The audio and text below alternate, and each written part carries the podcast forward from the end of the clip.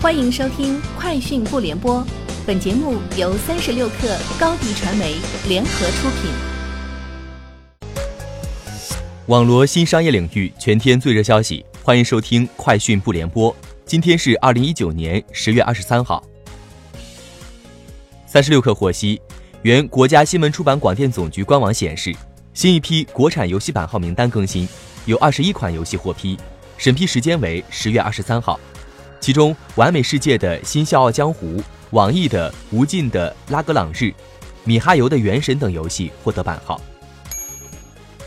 继六月在哥伦比亚首都波哥大推出服务后，滴滴出行二十二号又在哥伦比亚几个主要城市开通服务，业务覆盖该国超过一千五百万城市人口。滴滴此次开通服务的城市有麦德林、卡利、巴兰基亚、布卡拉曼加，这些城市交通拥堵严重。公共交通服务相对滞后。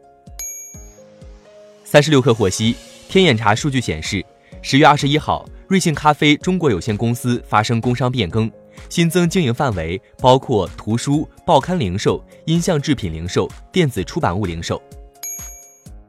天眼查数据显示，高晓松卸任北京阿里巴巴音乐科技有限公司董事长，法定代表人由阿里巴巴创新业务事业群总裁朱顺炎接棒。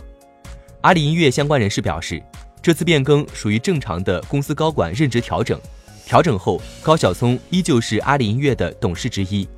相关人士进一步解释，之前重组了阿里巴巴创新业务事业群，所以阿里音乐的一号位变成了创新业务事业群一号位的朱顺炎。微信支付方面称，因屏下指纹存在安全漏洞，已关闭三星 Galaxy S 十等机型指纹支付功能。当用户尝试用指纹登录时，屏幕上会弹出提示：“指纹密码在该设备不可用，请重新设置安全锁。”此外，微信方面强调，目前正在跟进三星修复进度。据外媒报道，当地时间周二，迪士尼首席执行官鲍勃·伊格尔接受采访时表示，迪士尼并不太担心苹果和其他竞争对手的流媒体服务低价竞争策略。他说：“因为我们有自己独特的产品。”我们与现有的任何其他流媒体服务都截然不同，其提供的内容包括迪士尼、漫威、皮克斯、星球大战、国家地理和辛普森一家等电视节目和电影。华尔街日报援引消息人士称，因估值和商业模式遭到投资者质疑而不得不推迟首次 IPO 的 WeWork 宣布推迟大规模裁员，因为没钱支付遣散费。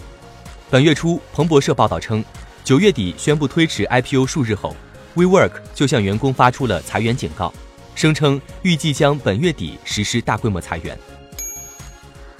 联合国教科文组织公布2019年度联合国教科文组织赤道几内亚国际生命科学研究奖获奖名单，共三人获奖，其中包括来自中国的屠呦呦。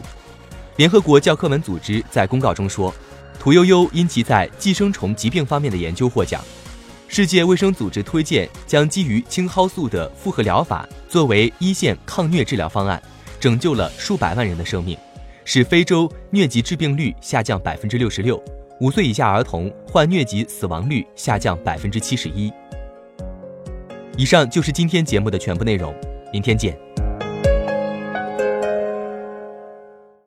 欢迎添加 baby 三十六克 b a b y 三六 k r 加入克星学院。每周一封独家商业内参，终身加入学习社群，聊风口谈创业，和上万课友一起成长进化。